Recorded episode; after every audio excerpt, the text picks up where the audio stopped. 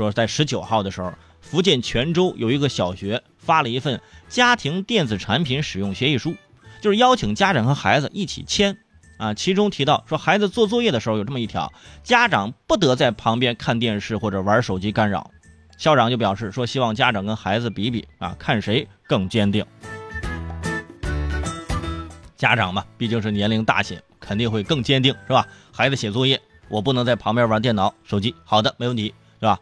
我去旁边房间玩，是吧？的确，我们那时候写作业的时候没有手机，呃，妈妈要么是客厅看电视，要么是出去打麻将。啊，不存在打扰孩子的问题，反而是孩子从书房出来的时候，啊，妈妈就说：“切切切切切，别挡着我看电视。”所以我就觉得啊，这当家长也不容易啊，特别是我们这一代的人当家长特别不容易。说小时候啥都不让玩，啊，也不让看电视啊，好不容易长大了自己当家长了，他也不让看电视，也不让玩手机。你看，不过这份协议呢，前提是你得看着孩子写作业。如果孩子可以自己独立完成作业，当然是更好。如果孩子不能独立完成，你还得辅导。一说到辅导孩子写作业，我整个人的血压噌就上去了。哎呀，真的是，我觉得锻炼孩子独立写作业的能力啊，让他们在有那么一点嘈杂的环境当中，啊，其实也不是说不好，可以锻炼孩子嘛，是吧？因为你不可能随时随地、任何情况下都是这个世界绝对安静，让你去学习。对吧？有一点干扰，你还能战胜干扰，对不对？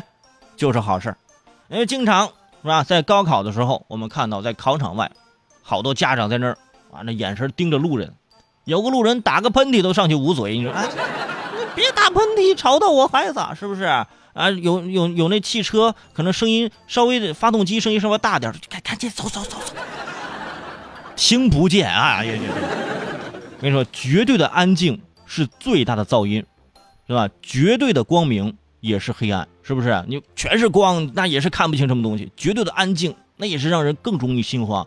所以说，正常的这种背景音存在的，其实我们都已经习惯了，对不对？你平常你处在你办公室或者你处在街上，这种声音你没有觉得它很吵，因为你已经习惯了，对不对？